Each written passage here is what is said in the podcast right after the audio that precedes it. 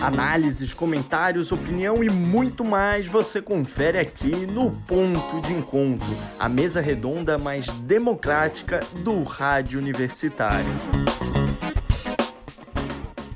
Análise dos jogos de volta das oitavas de final da Copa do Brasil e os palpites das próximas partidas do mata-mata. Tu acompanha a partir de agora muita informação e debate no Ponto de Encontro. Olá, eu sou a Casão e o nosso programa está começando.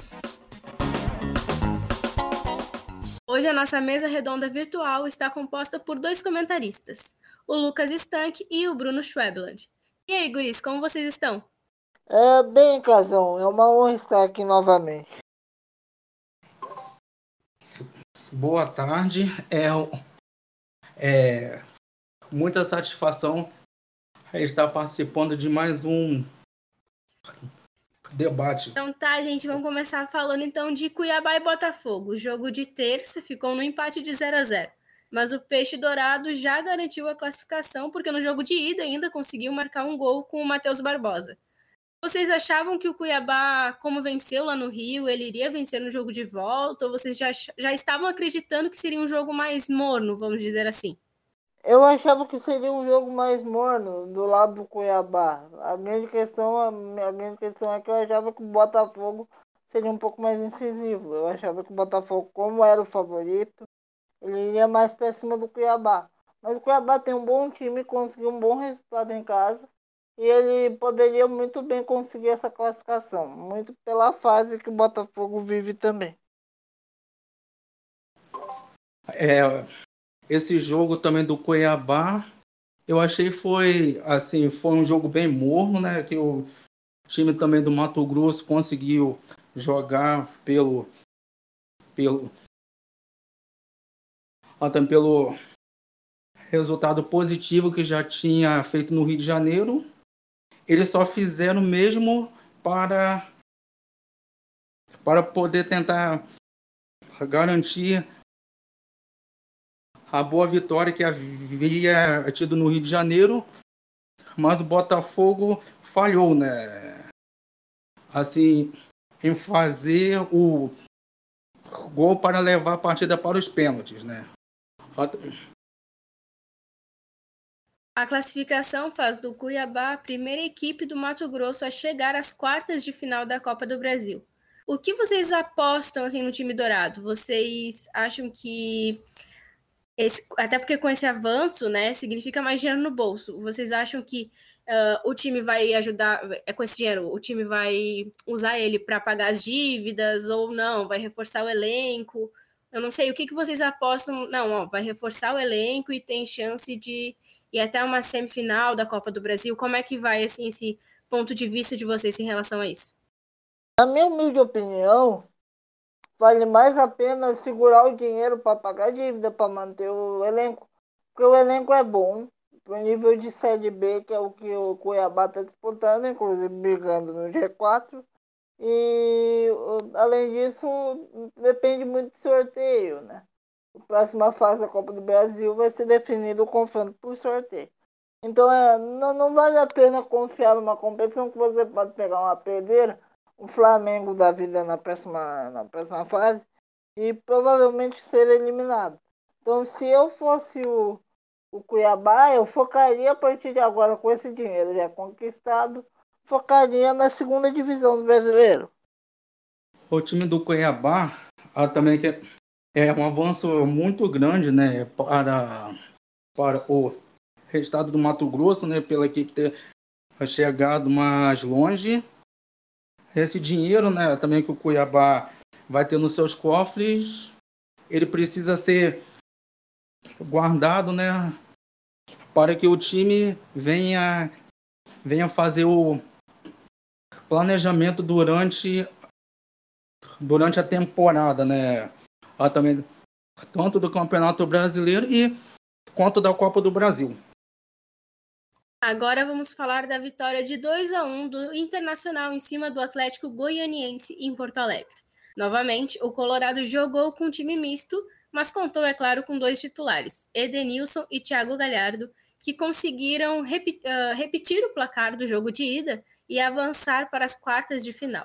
Priorizando o Campeonato Brasileiro e jogando os mata-matas com time misto, o Inter pode conseguir brigar pelos dois títulos ou vocês acham que o time pode se perder daqui, um, daqui a pouco em alguma competição?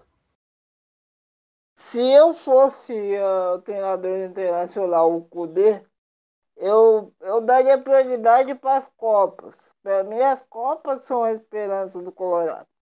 Por quê?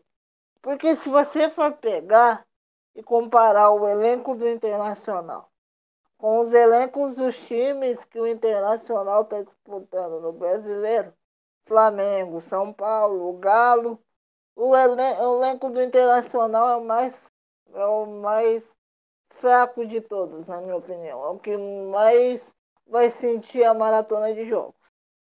E na, na competição de mata-mata, isso aí acaba sendo um pouco atenuado. E você pode acabar ganhando um jogo, ganhando outro.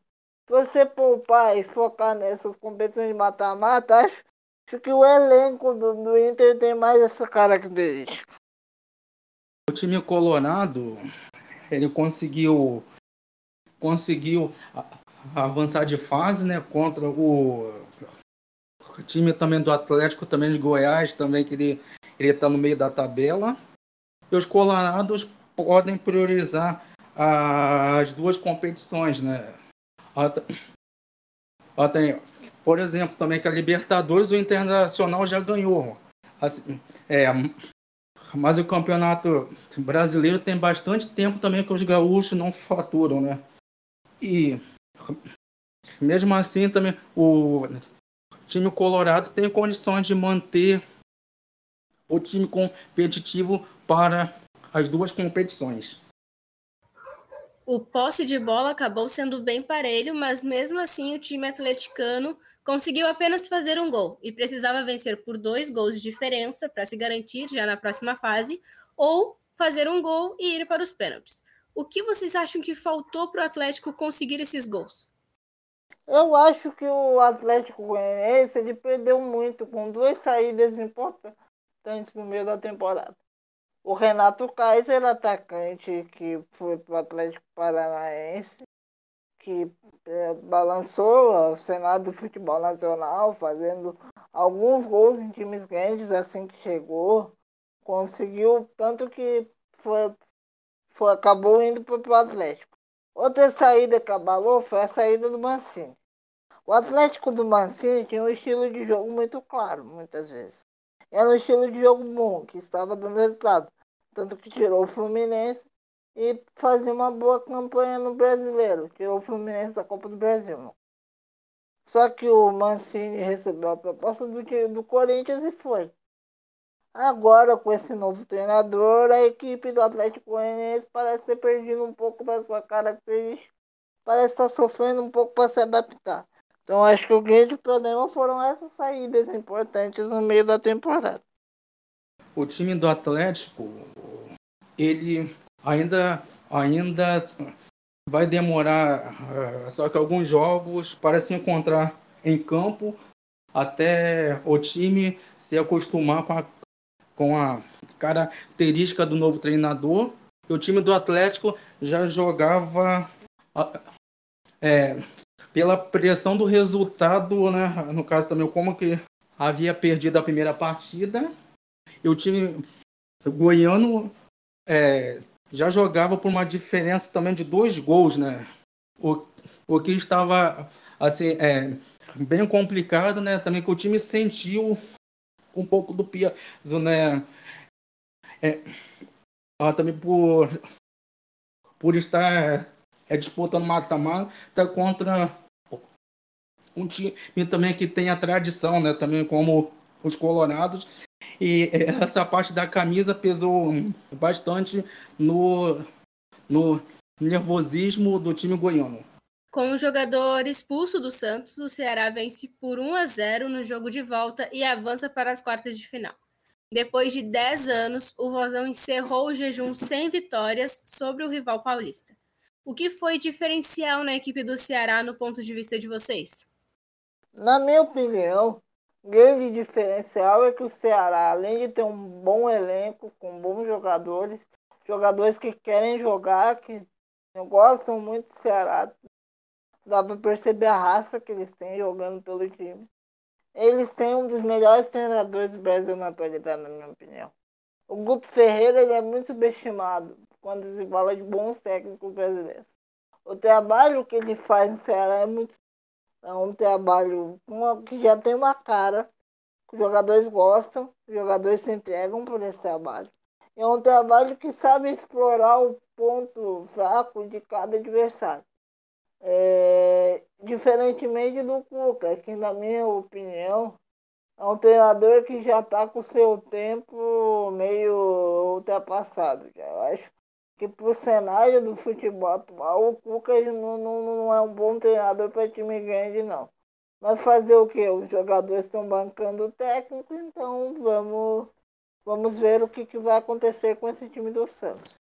O jogo também do Vozão contra o Peixe era uma partida que os dois times estavam em condições também de vencer, né? Pois o Santos é, não tem vivido um bom momento, né?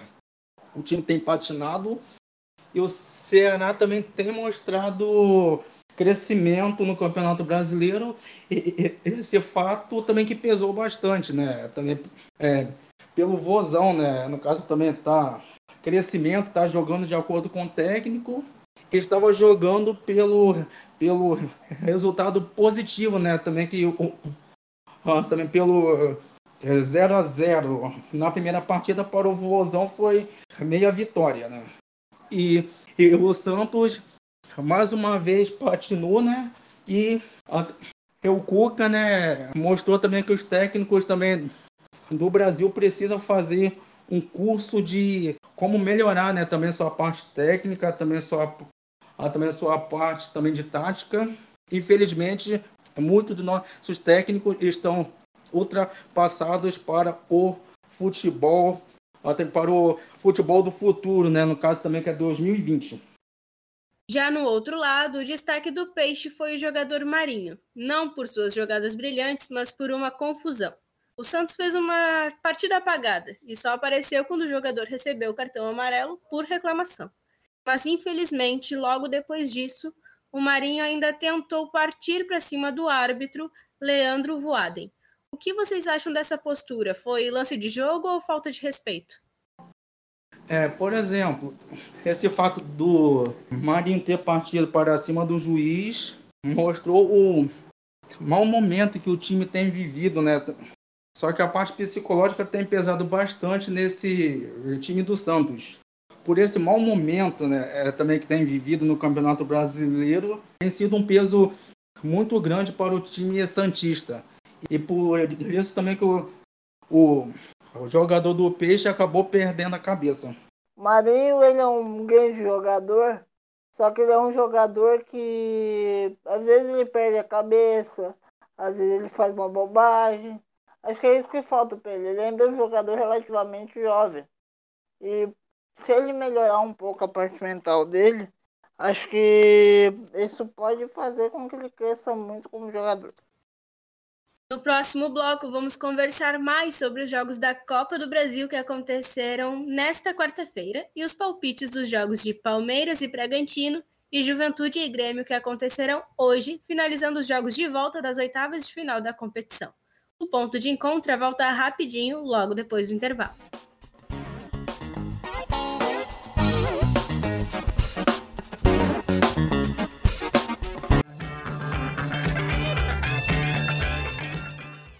Rádio.UFSC. É rádio e ponto.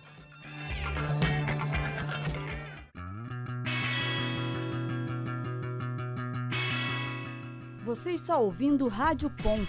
Continue ligado na programação.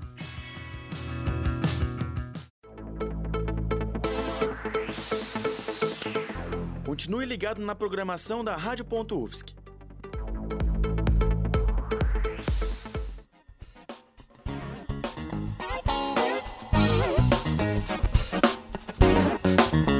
Estamos de volta com o PDE.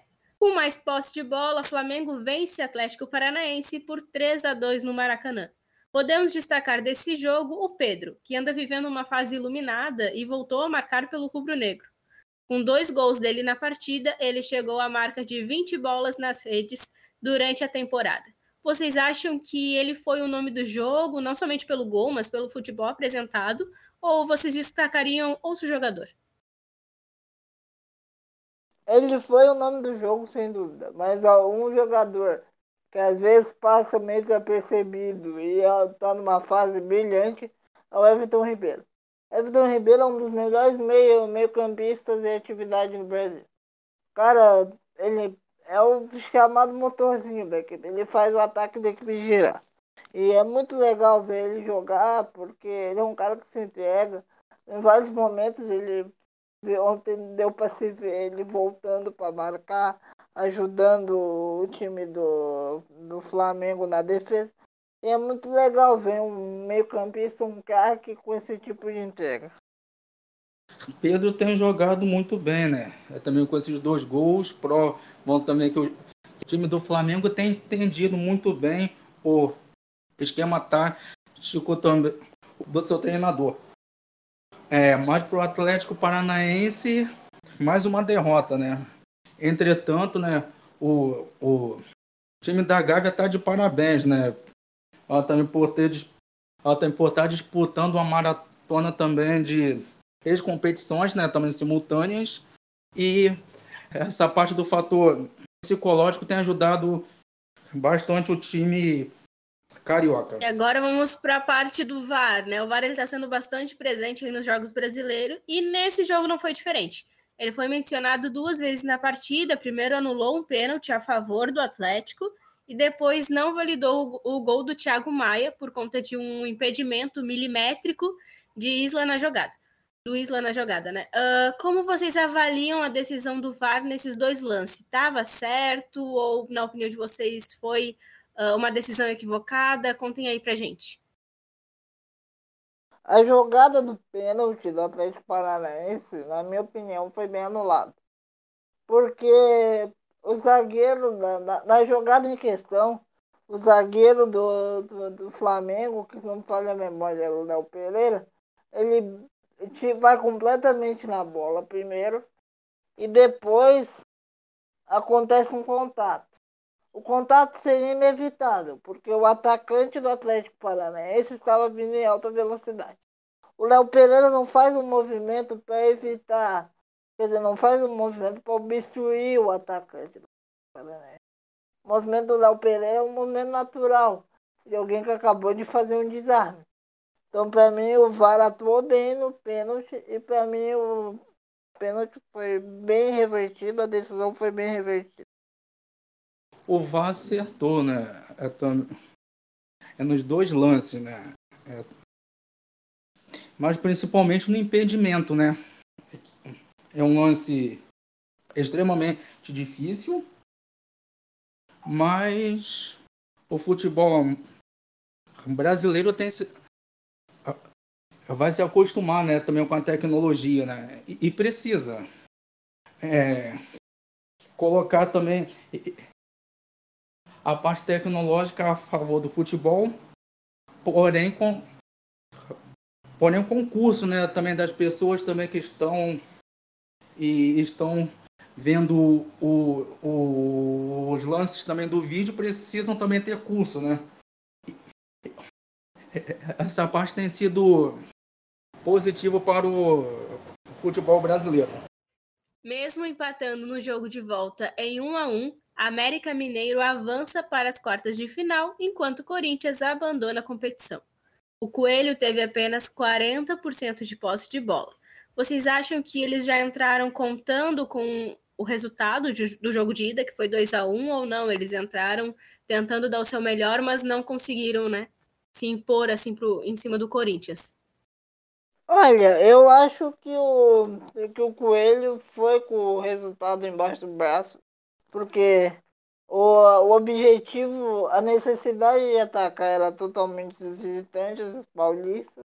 Então, o objetivo do, do Atlético Mineiro, do Atlético Mineiro mesmo, perdão, do América Mineiro, era claro e evidente, era defender e tentar sair no contra-ataque. Foi isso que aconteceu. Foi assim que o, que o América Mineiro conseguiu seu gol de empate. Ele tomou o primeiro gol de pênalti e num contra-ataque aconteceu o pênalti, bem duvidoso, inclusive, que o América Mineiro conseguiu empatar e garantiu sua classificação. Então, na minha opinião, essa foi sim a tática montada pelo treinador Lisca. O time do Corinthians já havia perdido a classificação é, praticamente dentro de casa, né? Embora tivesse o pênalti que é que foi assim é, bem contestado, nem o pênalti, também essas coisas todas, mas o Corinthians também só que ele pecou assim, é, no, é, no quesito das finalizações, né? Mas o Coelho conseguiu é, é, jogar pela, pela vitória que tinha conseguido em São Paulo. Isso tem marcado, né? Ah, também que a dificuldade que o Corinthians tem vivido nos seus, também nos seus últimos anos. E parabéns pelo time também é, mineiro também que soube se defender muito bem e o Corinthians como sempre não funcionou. Então, agora o Timão tem apenas o Brasileirão, né? Será que vai conseguir focar em ficar na parte de cima da tabela? Hoje ele tá bem ali na metade, né? Na 11 primeira posição. O que, que vocês acham? Que a questão de não ter conseguido avançar para as quartas de final foi porque tinha outra competição, no caso brasileiro, Série A, ou isso não teve nada a ver? Na minha opinião, isso não teve nada a ver, porque assim como eu digo pro Internacional, eu acho que a grande oportunidade do Corinthians ganhar alguma coisa esse ano era nos torneios de mata-mata, porque o elenco do, do Corinthians não é dos piores, mas também está longe de ser um time que, bem longe de ser um time que briga por título num campeonato de pontos corridos. Então acho que o Corinthians realmente queria passar de fase, ele não está priorizando o brasileiro. Mas acabou não conseguindo por jogar um mau futebol nas duas partidas. A folha salarial do Corinthians e do América Mineiro é bem gritante, né? Também pelo peso também que o Corinthians tem. Ah, também mas o time corintiano ele tem marcado, né? Tem sido marcado também por polêmicas também da também da própria direção também que não fez o bom projeto, também teve a passagem desastrosa do Coelho e o Mancini tem pouquíssimo tempo para trabalhar, né? É, porém, essa situação que o Corinthians assim também tem passado a também se deve principalmente pela culpa da gestão do Corinthians. E o time corintiano precisa vigiar para não cair, né? Como foi naquele fatídico time de 2007. Palmeiras enfrenta o Bragantino hoje, 7 horas da noite, em casa. No jogo de ida, o Verdão Paulista fez três gols em 30 minutos de partida. Agora, por ser em casa, vocês acreditam em um placar mais elástico ou o RB vai ir para cima com tudo? Vale lembrar também que a estreia do técnico Abel Ferreira no comando do Palmeiras. Acho que o RB vai ter que ir para cima com tudo, porque é uma competição importante, o RB é um bom time e o RB precisa desse, desse, dessa vitória. Mas eu acho que é difícil. É um resultado muito bom para se retornar. Para se virar. Então vai ser muito difícil para o Bragantino. Para mim o favoritismo é total do Palmeiras. A gente só tem que abrir o olho para dar o coberto demais do treinador novo. Caso aconteça uma derrota circunstancial, faz parte da chegada de um novo comandante. Então precisa se ter muito cuidado para não se fazer conclusões precipitadas com a partida de hoje. É, diante ó, também, é, ó, também de ó, também do Palmeiras, o Bragantino tem uma missão extremamente impossível também se quiser também se classificar no tempo normal ó, também mas é se classificar vai ter que fazer o placar no caso ó, também de 3 a 0 também que vai ser muito difícil para o, para o time de Bragança Paulista, né? Pois o Palmeiras também tem conseguido fazer assim, é, bons jogos desde a, a, a saída do Vanderlei, né? É também prova também que o time do Palmeiras tem um bom elenco, mas faltava parte também de planejamento e faltava a parte também de um treinador novo, também com boas ideias, também com com a estreia também do novo técnico, vai ser um incentivo a mais para que Verdão consiga passar de fase. Ela também e quem sabe eu também pensar na briga pelo título também da Copa do Brasil. Agora vamos falar de outro jogo ainda que vai acontecer hoje, né? Juventude recebe o Grêmio às nove e meia da noite no estádio Alfredo Jaconi. No jogo de ida, o tricolor gaúcho conseguiu apenas marcar um gol. Vocês acreditam que, como o placar é estreito, o Juventude tem como reverter e avançar? Ou o Grêmio continua sendo favorito do duelo? Acho que o Grêmio é favoritíssimo para esse duelo. O Grêmio tem, tem essa história de ser um time muito copeiro. Né? Na hora da Copa, o Grêmio cresce muito. E é essa situação que ele vai viver hoje. A vantagem é pequena, é, mas sempre tem essa história da aura copeiro do Grêmio. O Juventude é um bom time, tem bons jogadores, está fazendo uma boa campanha na Série B.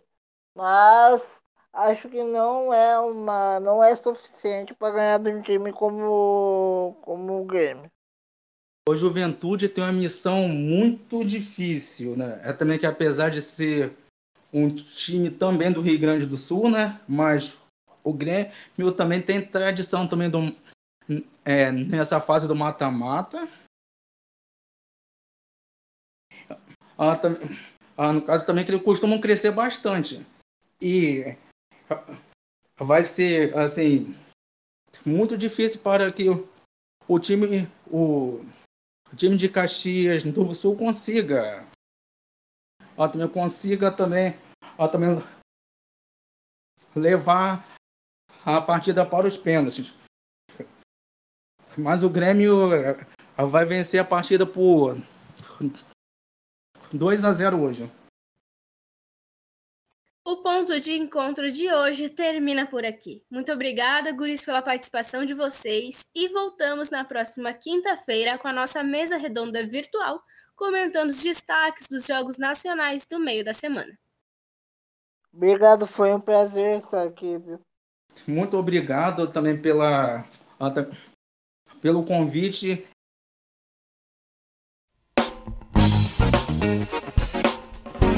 Análises, comentários, opinião e muito mais você confere aqui no Ponto de Encontro, a mesa redonda mais democrática do rádio universitário. O Ponto de Encontro é produzido pelo Núcleo de Jornalismo Esportivo da Universidade Federal de Santa Catarina. Apresentação, roteiro e edição de Casão. Comentários de Bruno Schwebland e Lucas Stank. Orientação da professora Valciso Culoto. É debate sobre futebol, é rádio e ponto.